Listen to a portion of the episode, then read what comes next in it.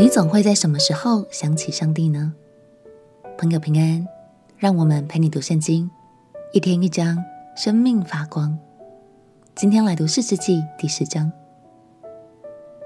你知道上帝也有喜怒哀乐等等的情绪吗？是的，但是上帝的情绪却远高于我们的层次。就像他不会因为谁过马路走得比较慢就不耐烦，也不会因为衣服弄到一点污渍就心情不美丽。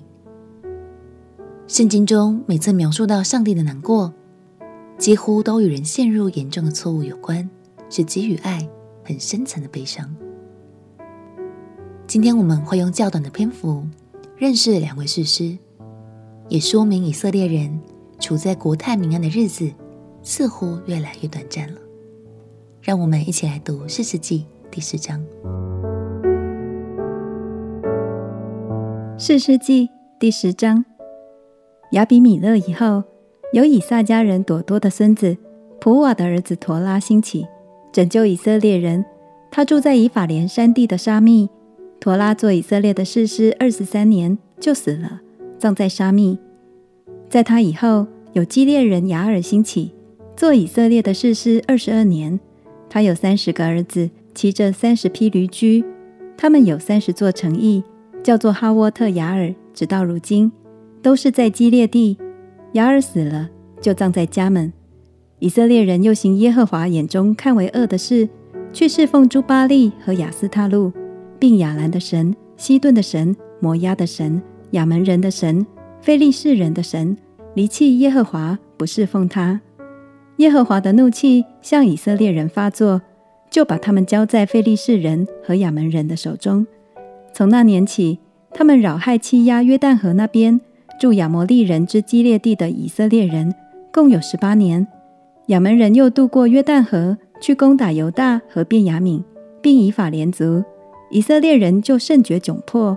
以色列人哀求耶和华说：“我们得罪了你，因为离弃了我们神，去侍奉朱巴利。”耶和华对以色列人说：“我岂没有救过你们，脱离埃及人、亚摩利人、亚门人和非利士人吗？西顿人、亚玛力人、玛云人也都欺压你们。你们哀求我，我也拯救你们脱离他们的手。你们竟离弃我，侍奉别神。”所以我不再救你们了，你们去哀求所选择的神。你们遭遇急难的时候，让他救你们吧。以色列人对耶和华说：“我们犯罪了，任凭你随意待我们吧，只求你今日拯救我们。”以色列人就除掉他们中间的外邦神，侍奉耶和华。耶和华因以色列人受的苦难，就心中担忧。当时亚门人聚集。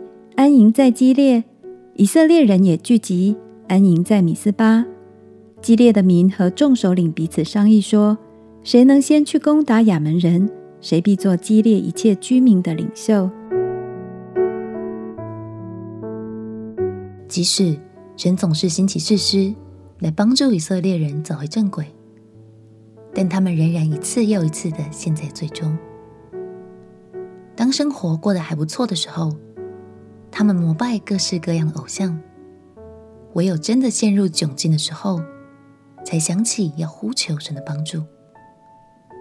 听起来，神好像变成工具人或是救难大队了。这样的光景，真的让神好难过。亲爱的朋友，这其实离我们并不遥远哦。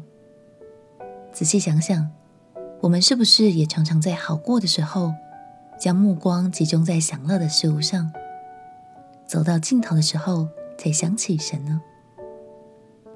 今天开始，就让我们彼此提醒，无论何时都将神放在心中的第一位，相信你就是神心中的喜悦。